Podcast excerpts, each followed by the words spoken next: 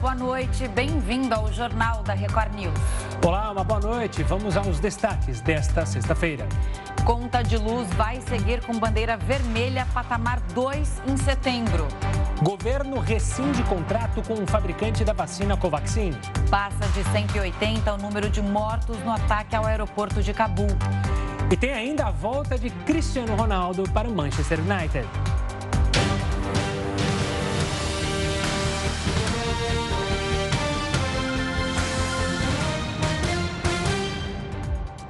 Cerca de 6 mil indígenas realizaram hoje uma manifestação em Brasília. Ao longo da semana, eles protestaram contra uma medida que dificulta a demarcação de terras.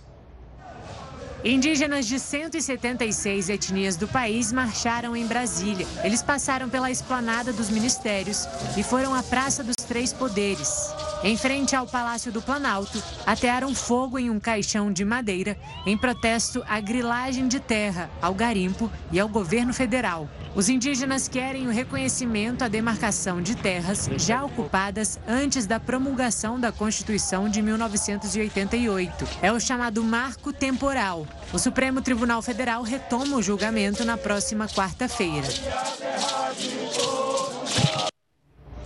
Vamos então a Brasília com o repórter Yuri Ascar. Yuri, uma boa noite. Você que tem acompanhado essa semana com os indígenas, eles já vão sair daí? Vão continuar? Boa noite, Gustavo. Boa noite a todos. Eles devem permanecer aqui, viu? A ideia é que todos permaneçam acampados na esplanada dos ministérios até o final desse julgamento do Supremo Tribunal Federal.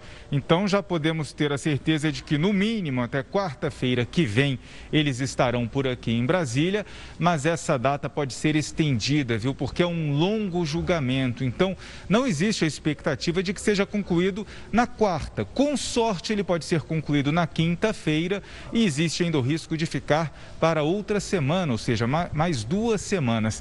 E aí nós temos, em meio a esse movimento dos indígenas que protestam contra esse entendimento de que eles só teriam direito a terras onde já estariam ocupando quando foi promulgada a Constituição Federal de 1988, porque na visão dos povos originários isso traria um risco para os povos, para a existência desses povos, porque muitas áreas já foram invadidas, não foram comprovadas como de uso dos indígenas e tem já muita gente utilizando essas áreas. Eles entendem que seria mais um ataque e um risco até para que eles possam permanecer existindo como uma comunidade de um povo originário. E nós temos aí, em meio a esse movimento já, os dois polos da política explorando essa manifestação em Brasília. Nós vimos que um caixão foi, foi ateado fogo em um caixão ali em frente ao Palácio do Planalto e a oposição aproveitou essa manifestação para dizer, né, mais uma vez, fazer críticas, não só à gestão ambiental, à política eh, com relação aos povos originários do governo Bolsonaro, mas como também no combate à pandemia, explorou esse assunto. E, por outro lado, deputados, parlamentares, políticos, apoiadores, até o próprio presidente Jair Bolsonaro também questionaram a legalidade desse tipo de manifestação, a segurança de você colocar fogo em frente ao Palácio do Planalto e que dizem os defensores do governo, por muito menos, nós tivemos o Supremo Tribunal Federal agindo contra pessoas, mas do outro espectro político. Então, a questão indígena está sendo aí explorada dos dois lados neste momento e eles permanecerão aqui, é essa a intenção, até o fim. O que pode, até dependendo se esse julgamento se estender demais, atrapalhar a mobilização pró-governo federal no dia 7 de setembro.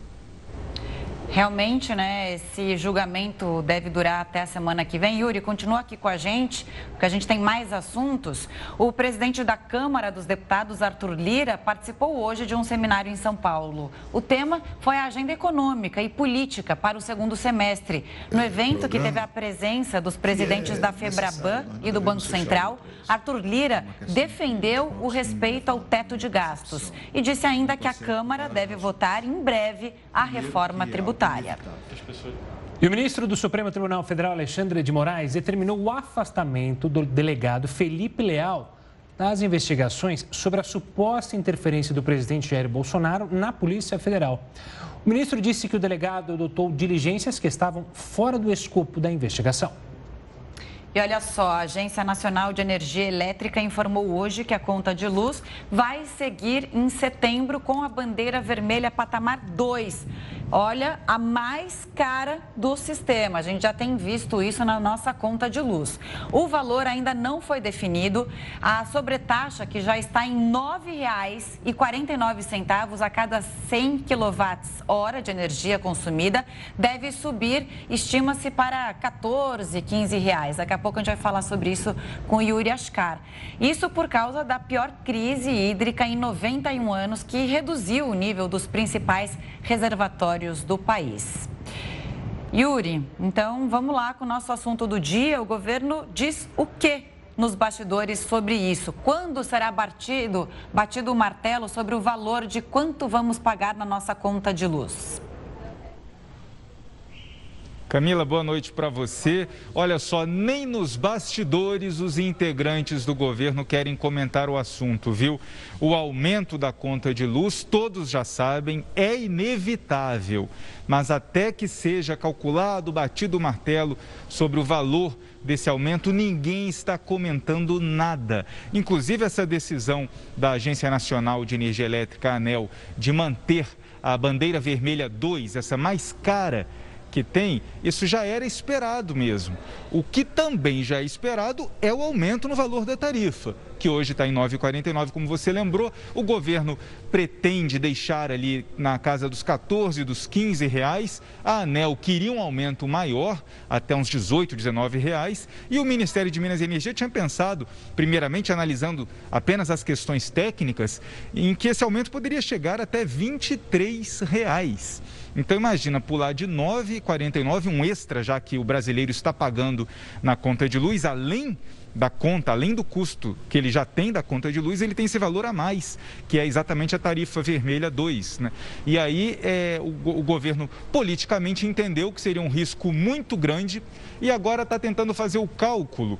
Qual é o cálculo neste momento? Encontrar o melhor preço, quer dizer, o menor aumento possível para que o desgaste político seja pequeno, mas que consiga, com um aumento, garantir os repasses necessários também às geradoras de energia. Porque quando falta água nas grandes hidrelétricas que abastecem o país, você aciona no país as termoelétricas, que funcionam a gás natural ou a óleo diesel e são muito mais caras. Então, o Brasil ainda tem contratos para fechar, pode acionar mais termoelétricas, o que que vai deixar o preço da conta de luz ainda mais caro. E é claro que, se o reajuste não for do tamanho necessário para compensar as geradoras de energia, o brasileiro vai acabar pagando isso por muito tempo lá na frente, viu?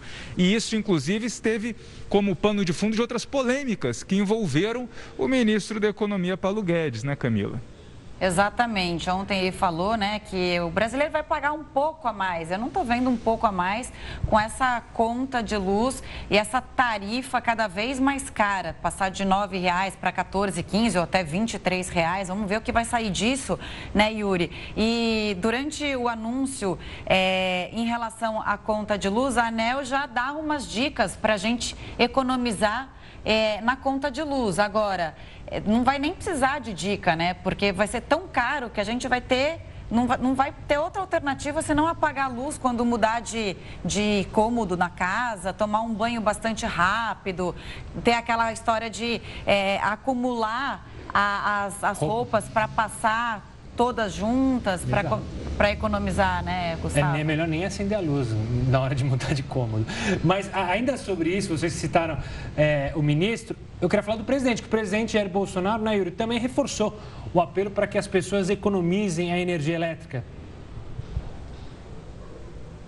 É, ele falou isso, né, hoje, que as pessoas precisam economizar, deu exemplo também, soltando né, uma publicação de que todo toda a administração pública federal vai ter que reduzir em 20% o consumo de energia, cortando ar-condicionado, cortando o uso de computadores, racionando da melhor forma possível o uso de energia e é, com essa visão de que não pode faltar energia, é um ponto, especialistas dizem que existe esse risco, se a falta de chuva se acentuar, você corre o risco de lá na frente, mesmo que ligue todas as termoelétricas disponíveis, que a conta de luz fique o mais caro possível, você ainda pode ter uma falta de luz. Então é isso que com a economia que deve ser feita agora pelo governo e que o governo pede que seja feita pelos brasileiros, é isso que se quer evitar, um apagão. E claro, quanto mais conseguirmos economizar energia, menor pode ser esse impacto no orçamento que já sofre também com outros aumentos. Né? O bolso do brasileiro, a inflação no dia a dia está sendo sentida por todos os brasileiros e por isso pegou mal a declaração de Paulo Guedes de que parecia, naquele primeiro momento ali, desdenhar do aumento. Tudo bem, vai aumentar e daí? Depois ele tentou se explicar aos senadores, também a investidores, em um encontro com investidores. Ele disse que, na verdade, ele estava falando e daí porque o Brasil precisa encarar vai enfrentar dificuldade e vai superar, como superou também as outras dificuldades. Mas a declaração pegou mal, inclusive no Palácio do Planalto. Né? Muitos interlocutores do presidente dizem que ele não gostou do que Paulo Guedes disse, né? num momento que acabou chamando a atenção para isso, para a tarifa de luz, que já está cara. Mas é bom lembrar que o presidente Jair Bolsonaro hoje também soltou né, é um tema polêmico. Falou que, na visão dele, ele defendeu que todo brasileiro teria o direito de comprar um fuzil, mas, né, é, de uma forma meio grosseira, disse que se alguém perguntar e o feijão, isso não pode impedir as pessoas que queiram comprar o fuzil. E hoje, realmente, né, a preocupação maior do brasileiro é em conseguir colocar comida na mesa. Então, a declaração do presidente acabou sendo usada hoje também pela oposição e trouxe mais confusão, né, mais tumulto na discussão desse tema. Yuri, ainda bem que a semana está acabando, né? Bom, bom final de semana, bom descanso para você tá e até a próxima. Boa noite. Boa noite, Yuri. Reservatórios das usinas hidrelétricas das regiões Sudeste e Centro-Oeste operam com menos de 23% da capacidade. O Jornal da Record News volta já já. O Jornal da Record News está de volta. Lembrando que você pode acompanhar a gente ao vivo pelo R7, pelo YouTube, pelo Facebook, pelo Twitter e também pelo aplicativo da Record News. Os reservatórios das usinas hidrelétricas das regiões Sudeste e Centro-Oeste operam com menos de 23% da capacidade. É a pior média desde o ano 2000. O sistema é responsável por 70% da geração de energia no país. Os reservatórios mais afetados são o de Furnas, com 18%, e o de Itumbiara, que opera com pouco mais de 11% da capacidade. As informações são do Operador Nacional do Sistema Elétrico. E já somos mais de 213 milhões e 300 mil brasileiros. A estimativa do IBGE se tornou oficial hoje. São Paulo segue como o estado com a maior população. São mais de 46 milhões e 600 mil moradores. Um acréscimo de 400 mil pessoas do ano passado para cá. O estado menos populoso é Roraima, onde vivem 652 mil pessoas. Mas o estado teve o maior aumento percentual, com mais de 3% num único ano. Segundo o IBGE, a população brasileira teve um crescimento de 0,7% em relação a 2020, ou um acréscimo de quase 2 milhões de brasileiros. Bastante gente, né? É muita gente. O projeto do novo Código Eleitoral pode afrouxar a lei da ficha limpa e ainda reduzir as causas que tornam os políticos inelegíveis. Assunto para ele, para o nosso mestre Heródoto Barbeiro. Boa noite para você, Heródoto. Isso vai auxiliar o político a evitar uma cassação, por exemplo? Olá, Camila. Eu acho que vai ser mais ou menos por aí. É como se a gente dissesse, olha, como nós estamos precisando apagar, economizar luz, vamos apagar um pouco a luz da sala, que é para a gente não ver as coisas que estão acontecendo. Toda vez que vai ter eleição, no ano anterior, o pessoal faz uma mini das mini reformas eleitorais. Então, esse ano tem lá uma mini reforma. Tem vários pontos uh, polêmicos, mas eu gostaria de destacar dois. Um é esse que você lembrou agora. Qual é? É do cidadão uh, poder renunciar quando ele é denunciado por crime, geralmente corrupção. Então, quando o nome dele aparece na comissão de ética, o que, que ele faz? Ele renuncia e aí ele se candidata na eleição seguinte se reelege. E continua lá numa boa. Quer dizer, na verdade, a responsabilidade é nossa. O sujeito renunciou, porque ia ser caçado. É? E a gente pega e bota o cara lá de novo. Isso tem no Senado e tem também na Câmara dos Deputados. Então, para não haver esse constrangimento, essa proposta vai ser votada na semana que vem, quinta-feira, por isso é bom que todo cidadão brasileiro fique de olho. Quer dizer o seguinte: é, isso não vai ser mais necessário. Ou seja, ele pode simplesmente renunciar, não vai acontecer nada, não vai ficar inelegível como é hoje. Hoje, se ele renunciar, ele fica oito anos inelegível. Eles querem mudar, então o cidadão pode renunciar e voltar ao cargo como era antigamente, antes da chamada lei da ficha, ficha suja ou ficha limpa. Então é isso que vai mudar e que é ruim de uma forma geral, para a gente poder saber exatamente quem é que está cuidando do nosso interesse no Congresso Nacional. Agora é bom lembrar também o seguinte: é bom lembrar que o ficha suja é quando ele é condenado numa segunda instância por um colegiado. Aí ele se torna ficha suja também. Mas sabe outra mudança? Por enquanto é o seguinte: ele só começa a contar oito anos depois que ele cumprir a pena. Se passar quinta-feira, os oito anos começa a contar a partir do momento em que ele é condenado e não que ele cumpriu a pena. Então, em vez de ficar 12 anos ou 15 anos fora da política, ele ficaria oito, como já tem gente aí, inclusive no Senado, e volta livre, leve e solto. Isso é um ponto bastante polêmico. O outro, a Camila, é o seguinte: é que eles querem estabelecer uma quarentena ou seja, quem for membro do Ministério Público, ou da magistratura, ou da Polícia Militar, ou de Forças Armadas, ele não vai poder se aposentar e imediatamente se candidatar. Ele teria que esperar cinco anos. É lógico que é uma reação muito forte, especialmente da Associação dos Magistrados Brasileiros, dizendo que isso é uma discriminação contra o pessoal que vem do Poder Judiciário. Fica aí uma lição para a gente, uma... né, Heródoto e Gustavo? Essa coisa de a gente não ter memória curta. A gente tem que saber exatamente o que aconteceu com o candidato que a gente escolher nas eleições. Exato. E prestar também atenção justamente na proposta que o Heródoto está levantando e, e, cobrar o deputado, já que a gente está falando da, é, da percepção do voto, de quem a gente votou, e cobrar. Se você discorda é, com, tudo esse, com todo esse projeto que o Heroto acabou de explicar, vá lá, manda um e-mail, vá no Instagram, é, pressione o seu deputado em quem você votou para dizer não à proposta, né, Heroto? Exatamente. E o dia D é a próxima quinta-feira. Então, até quinta-feira, a gente pode conversar com o nosso representante de uma maneira educada, sem agressão, né, como cidadãos, para dizer para ele: ó, talvez ele tenha uma razão lá que eu desconheço. Mas, enquanto cidadão, me parece que essa não é a melhor solução. Vamos acompanhar. Bom, Heraldo, daqui a pouco a gente volta a se falar. Você aí na sua casa sabe o que é a terceira dose, vacina de reforço, esquema e passaporte vacinal? O Jornal da Record News vai falar sobre isso. Mas antes, um rápido intervalo.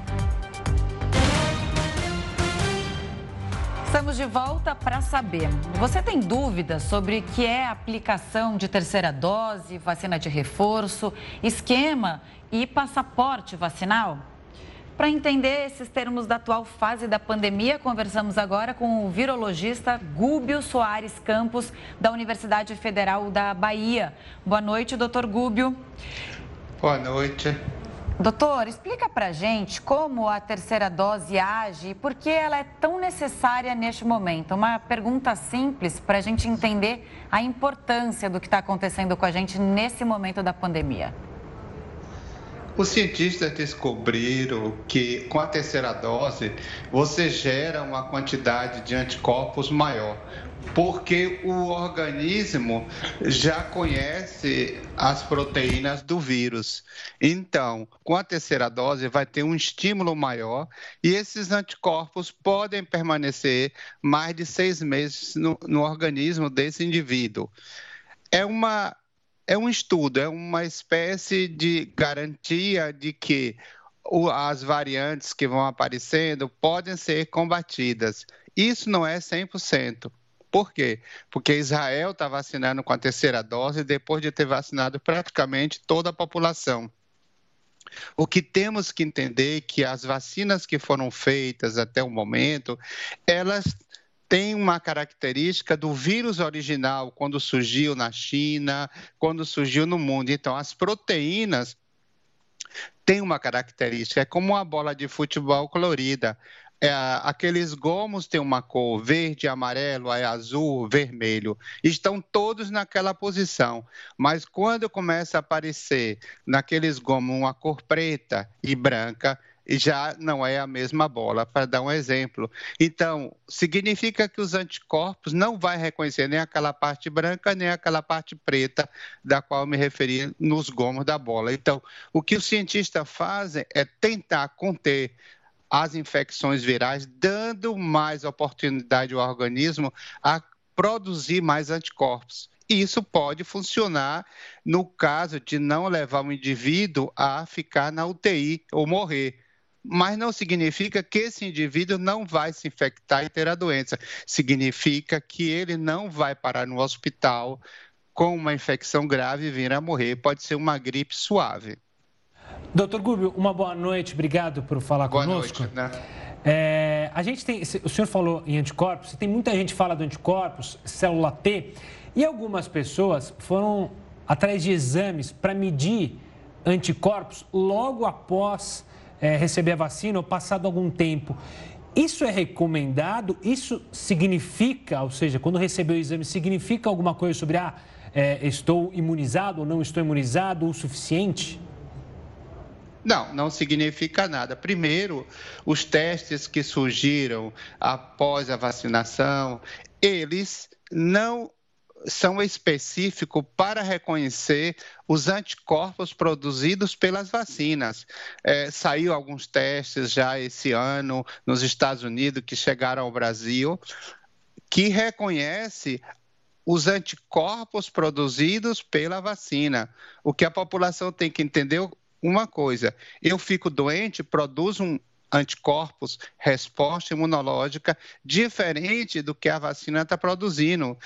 Os anticorpos produzidos pela vacina têm uma característica específica e a maioria dos testes não vai dar positivo, pode dar até negativo, pode dar título baixo de anticorpos e as pessoas ficarem preocupadas. As pessoas só devem fazer um teste para saber o nível de anticorpos e de neutralização, que seria o teste ideal contra o vírus, se se for recomendado por profissionais da área de saúde, um médico, um cientista, que recomendar fazer aquele teste, porque a maioria dos testes é para detectar anticorpos contra a doença e não anticorpos pós-vacinal. Doutor Gúbio, mito ou verdade? Quem já pegou a doença é, é, tem uma resposta imune maior e aí reforça com a vacinação. Essas pessoas elas são mais protegidas e faz sentido a, a dose de reforço ser é, aplicada agora no momento em que muita gente não tomou nem a segunda dose?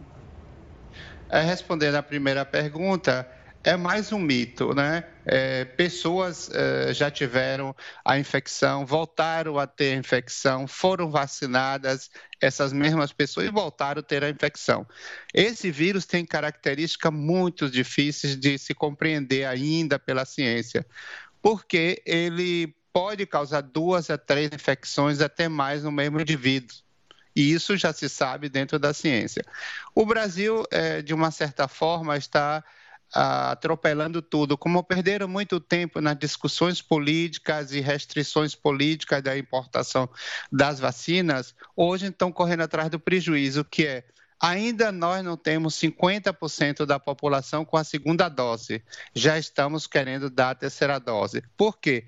Porque agora se despertou na cabeça do, do pessoal do Ministério, né? vendo que Israel está vacinando, a Alemanha e outros países começam a vacinar os idosos, isso já se sabia, que os idosos não respondem bem a um processo de vacinação.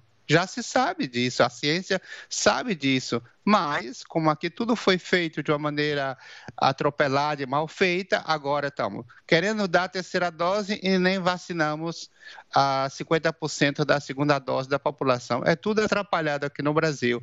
O Brasil tem que continuar importando vacina. Eu não sei por que não importa vacinas de uma dose da Moderna, da Janssen, que são vacinas aprovadas pela FDA nós, nós brasileiros estamos querendo inventar pólvora. Se os Estados Unidos, que tem um órgão de regulação como a FDA, que é um dos melhores do mundo, por que não importar outras vacinas sem ser essas que estão sendo importadas? Nós temos que trazer todas as vacinas possíveis americanas e aplicar em massa na população.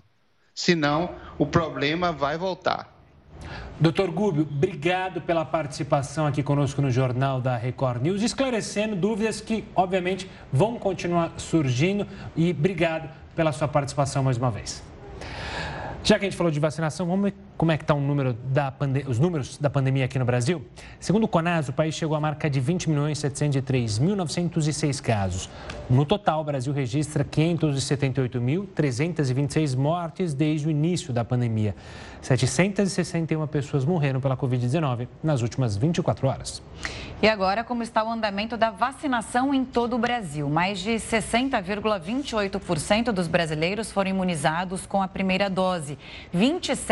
27,98% da população tomou as duas doses ou a dose única. E uma informação importante de hoje: a gente teve a boa notícia de que quase 3 mil cidades não tiveram mortes e nem casos nas últimas 24 horas, fruto da vacinação. De pouquinho em pouquinho a gente vai conseguindo vencer essa batalha contra a pandemia, mas a gente não pode, não pode se esquecer de continuar usando a máscara, de é, manter o distanciamento social. É só mais um pouco.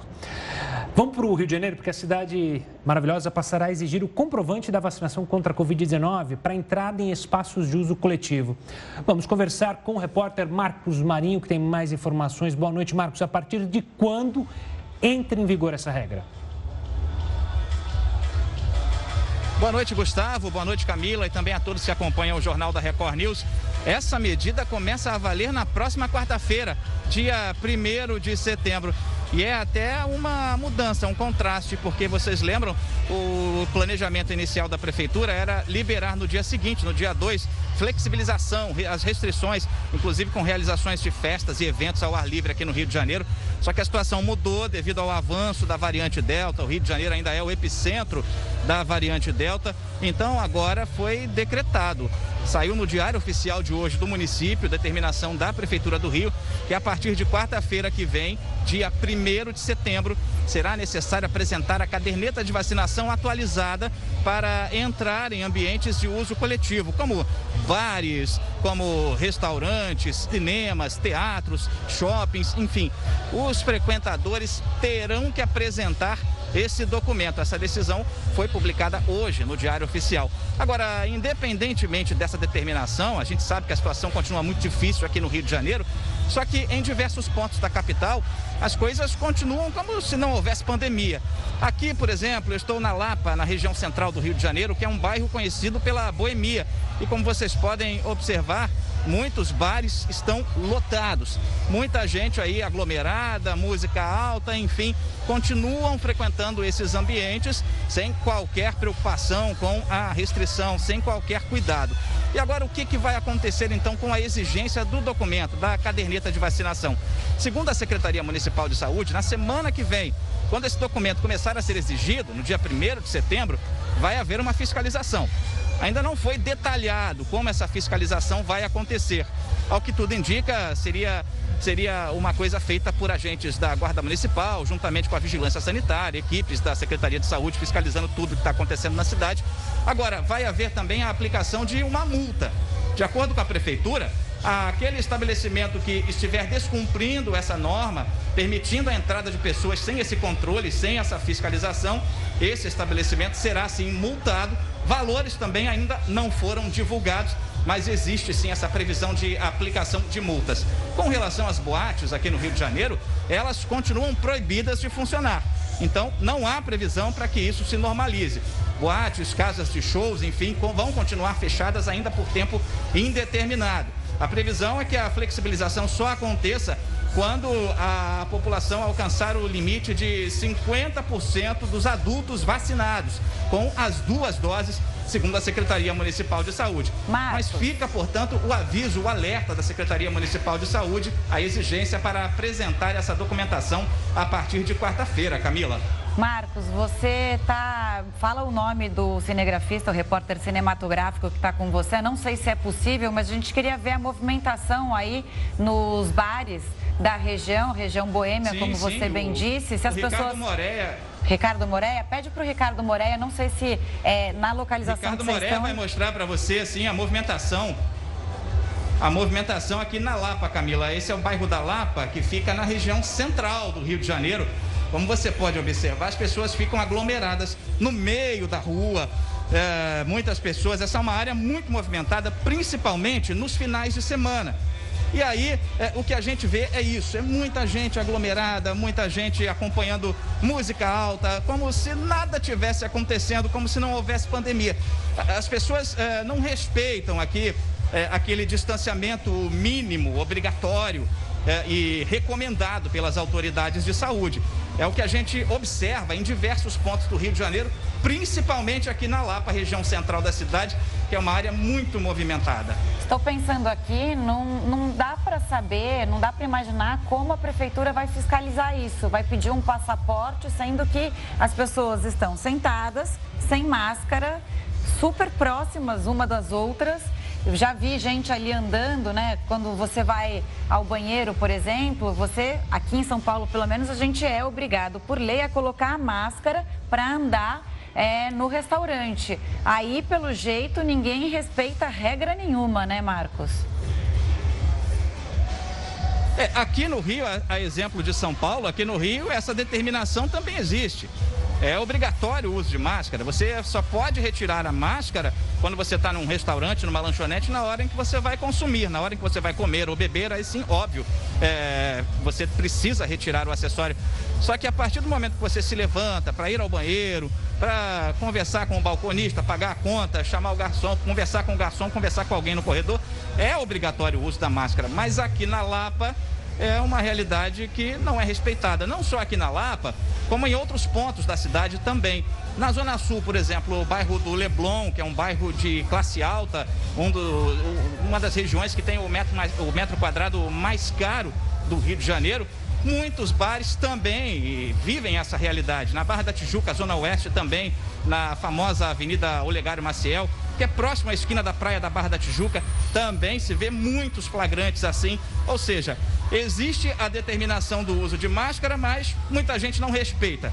E existe agora a determinação de apresentar a caderneta de vacinação a partir da semana que vem, no dia 1 de setembro. Agora, se realmente isso vai funcionar, a gente vai ter que aguardar para acompanhar a fiscalização, como vai ser feita. A prefeitura ainda não esclareceu, não deu detalhes de como essa fiscalização vai acontecer, mas deixou claro que o estabelecimento que não cumprir a determinação vai ser multado. O valor da multa também ainda não foi anunciado, Camila. A gente vai acompanhar tudo isso. Agora, de fato, as pessoas vivem a pandemia de formas diferentes. Enquanto tem gente em casa preocupada em se vacinar, tomar a dose de reforço, se preocupa com os avós, com os pais, tem gente aí sentada no bar não, sem se importar é, com as regras pré-determinadas, regras sanitárias que devem ser seguidas. Marcos, uma boa noite a você. É, aproveite aí a sua sexta-feira com juízo. Boa noite. Um estudo analisou como a idade influencia na efetividade da Coronavac e da AstraZeneca. Os dados vão ajudar em decisões de saúde pública.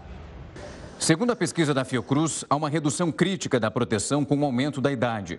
Após as duas doses, a AstraZeneca tem 90% de proteção e a Coronavac 75%.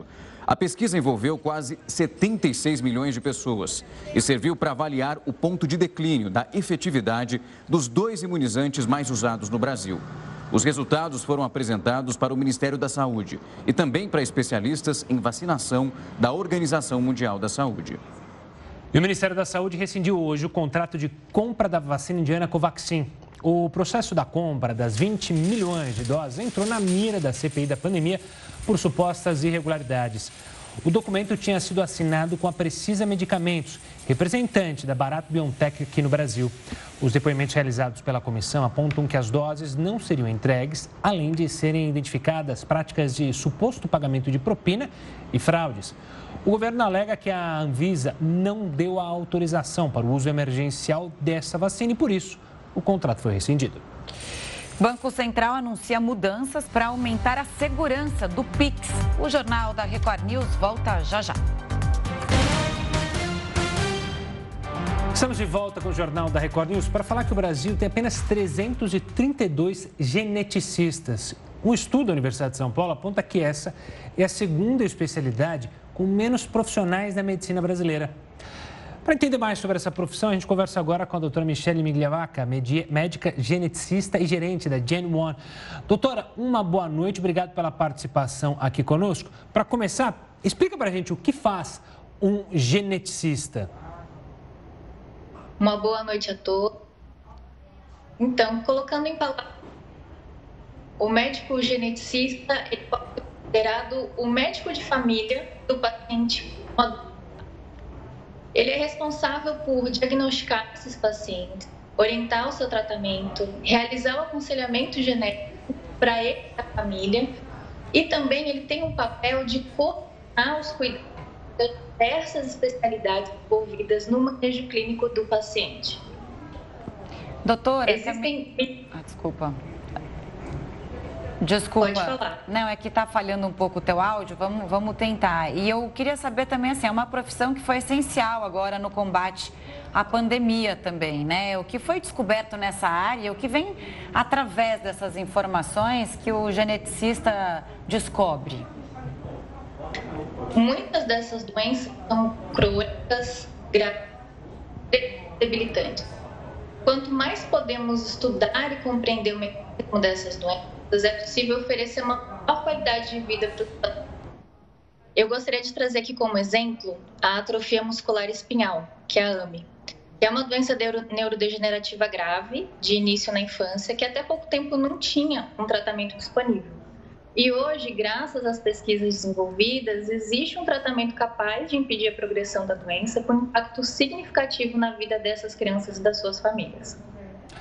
E doutora, a gente tem uma explicação do porquê que a gente tem tão poucos profissionais nessa área aqui no Brasil? Olha, eu acredito que um dos motivos que possa explicar é que, primeiro, ainda é considerado uma especialidade relativamente nova quando comparada com as especialidades mais tradicionais, como pediatria, ginecologia. Mas eu acredito que o principal motivo ainda seja que, dentro do próprio programa de graduação em medicina, a genética clínica ainda é um tema pouco explorado. O que significa que os próprios profissionais terminam a faculdade de medicina com pouco conhecimento sobre a especialidade. Então, eu acredito que é necessário uma reformulação da grade curricular do curso, até porque hoje o conhecimento está disponível, as pessoas querem saber entender mais sobre genética. E um fato até que corrobora com essa informação é que durante a pandemia, diversos médicos geneticistas foram contactados por ligas acadêmicas de diferentes universidades pedindo aulas virtuais para poder complementar essa formação. Então, eu até gostaria de aproveitar o espaço para poder divulgar informação para aqueles com interesse nessa formação profissional. No próprio site da Sociedade Brasileira de Genética Médica existem informações sobre os programas de residência médica em diferentes regiões do Brasil. E aquela história de fazer um levantamento genético seu, da sua família, para saber se você tem predisposição a alguma doença ao longo da vida, isso funciona mesmo? É, vale a pena investir nisso?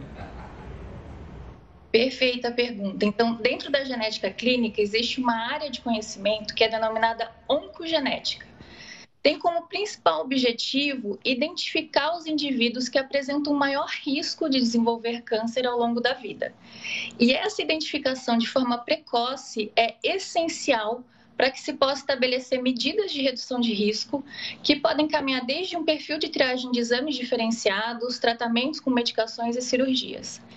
E para aqueles pacientes que já estão doentes com câncer, a medicina genômica já pode oferecer tratamentos personalizados baseados no perfil genético daquele tumor.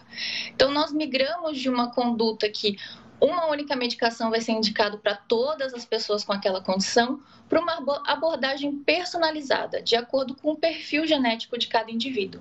E assim nós conseguimos ter respostas ao tratamento muito mais eficiente. Doutora, muito obrigado pela participação. Felizmente a nossa conexão ajudou e a gente conseguiu ouvir claramente a senhora. Obrigado pela participação e obrigado pelo trabalho que você e tantos outros médicos geneticistas têm feito no Brasil. Um forte abraço. Um brasileiro e os parentes dele, que não possuem nacionalidade brasileira, foram resgatados hoje do Afeganistão. Ele foi levado para Madrid num voo organizado pelos governos da Espanha e da Alemanha, que retirava diplomatas, aliados e militares do aeroporto de Cabul. A informação foi divulgada agora há pouco pelo Ministério das Relações Exteriores. Ainda sobre o Afeganistão, já passa de 180 o número de civis mortos nos ataques de ontem no aeroporto de Cabul. Treze militares americanos também morreram. Uma multidão voltou à região do aeroporto para tentar fugir do país. Mais de 100 mil já deixaram o país desde o dia 14, quando o Talibã tomou a capital. A retirada vai até a semana que vem, mas países como Espanha e Alemanha já encerraram as operações.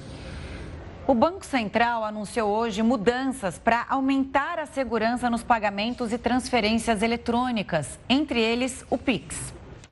Entre as mudanças está a determinação do limite de mil reais para operações com PIX, cartões de débito e TED entre pessoas físicas das 8 horas da noite até às 6 da manhã, inclusive para transações entre contas do mesmo banco. A decisão atende a um pedido de flexibilização das regras do PIX feito ontem pelos bancos. Isso por causa do aumento de casos de sequestro relâmpago em que os criminosos transferem dinheiro das vítimas pelo PIX. Por falar em Pix, a justiça decidiu que o banco não responde pelo roubo realizado pelo Pix da vítima. Assunto para Heroto. Heroto, a gente está preocupado com isso, o Banco Central está preocupado com isso, anunciou até mudanças, mas uma medida como essa deixa a população ainda mais vulnerável. Você, eu sei que até tirou do seu celular o Pix e o aplicativo do banco, né? Eu tirei. Eu não tenho mais nenhum aplicativo de banco no meu celular depois do noticiário que nós todos aqui ajudamos a construir. Mas esse caso aqui é o seguinte: uma mulher foi a uma agência bancária e dentro da agência bancária ela teve o celular dela roubado.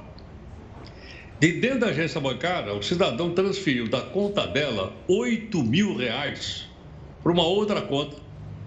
E até ela perceber que tinha mexido na conta dela, o cidadão já tinha transferido para uma outra conta e ela perdeu 8 mil reais. Bom, ela foi na justiça, batendo na porta, dizendo: olha, isso aconteceu dentro do banco não fui eu que fiz essa transferência. E o que é que a juíza decidiu?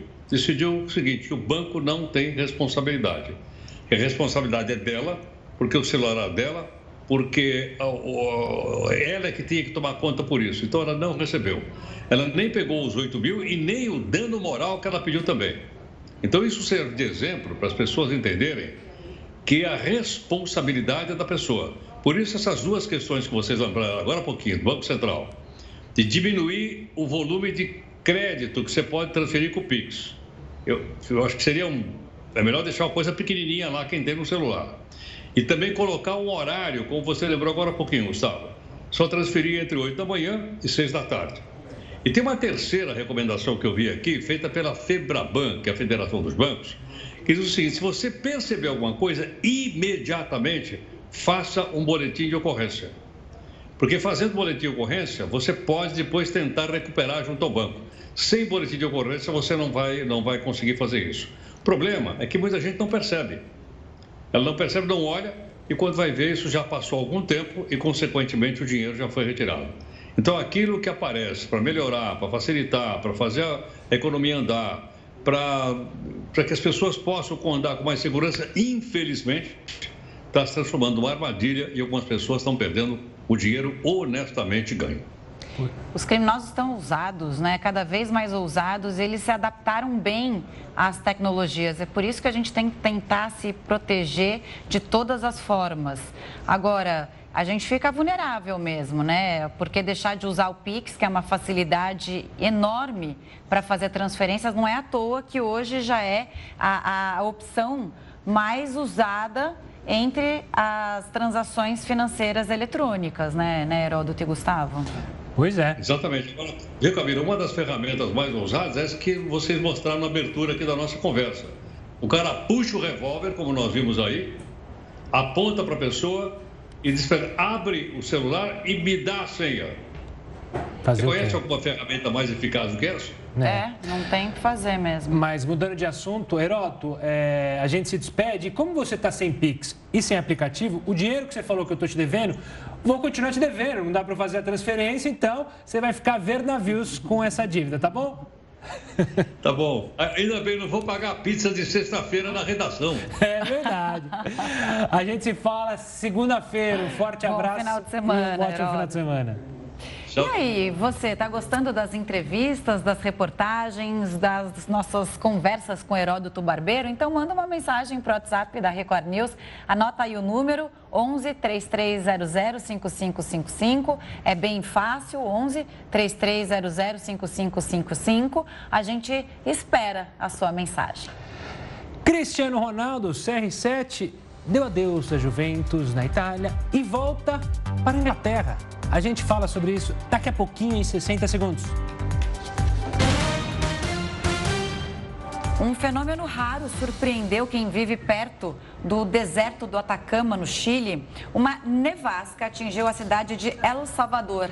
De acordo com meteorologistas, é raro ter neve na região e quando ela ocorre é sempre em menor quantidade, quase nunca no mês de agosto. Os moradores aproveitaram para se divertir, claro, com o fenômeno inesperado. Ah, você sabia que aconteceu isso comigo quando eu estive no Atacama. Inclusive, eu perdi o voo porque nevou na estrada que levava até o aeroporto. Não é habitual nevar fecharam a estrada pelo risco e eu perdi o voo para voltar para Santiago, mas eu passei por isso. Eu fui também, um lugar belíssimo. Agora comi muita areia lá, viu? Peguei tempo seco, é, uma rajada assim de areia, no, é, vai, né? O vento é muito hum. forte lá e passei muito frio. É um lugar maravilhoso. Inclusive tem um vinho do Atacama que tem até um gostinho do sal, que é uma delícia. Hum, que Mas, sommelier. por falar em vinho, vamos falar no craque. Cristiano Ronaldo também gosta de vinho. Ele deixou a Juventus, onde ele tomou muito vinho, e está de volta ao Manchester United. Depois de 12 anos, Cristiano Ronaldo voltou para o futebol inglês. O português deixou a Juventus da Itália e retornou para o Manchester United, clube onde se destacou na Europa entre 2003 e 2009. Na primeira passagem pela equipe inglesa, Cristiano conquistou três edições do Campeonato Inglês, a Liga dos Campeões e o Mundial de Clubes da FIFA em 2008, além de ter conquistado o prêmio de melhor jogador do mundo no mesmo ano enquanto atuava na Inglaterra. Os ingleses vão pagar 92 milhões de reais para ter o craque de volta. Os italianos da Juventus podem receber mais 49 milhões de reais, dependendo de metas estipuladas no contrato do português. Antes de fechar com a equipe vermelha de Manchester, Cristiano Ronaldo negociou com o City, rival do United, comandado por Pep Guardiola. Quem também deve trocar de equipe é o francês Mbappé. O Real Madrid está perto de anunciar a contratação do jogador do PSG, que não deve nem atuar ao lado de Lionel Messi, grande contratação da equipe de Paris para a temporada. O argentino fará sua estreia no Campeonato Francês neste domingo. gosta do Cris? Gosto, gosto bastante. Ele é um ótimo jogador, sem dúvida. Entre Cris e Messi? Messi. Ah, sem, sem dúvida Deus, também. Os sem... Ronaldetes vão atrás de você nas redes sociais. o Jornal da Record News fica por aqui. Obrigada pela sua audiência. Eu espero vocês amanhã no Jornal da Record. Estou de plantão. E você continua agora com o News das 10 com a nossa maravilhosa Manuela Caiado. E eu estou de folga. E suspeito que a Manuela também. Um ótimo trabalho para a Manuela, um ótimo final de semana a todos vocês e até segunda.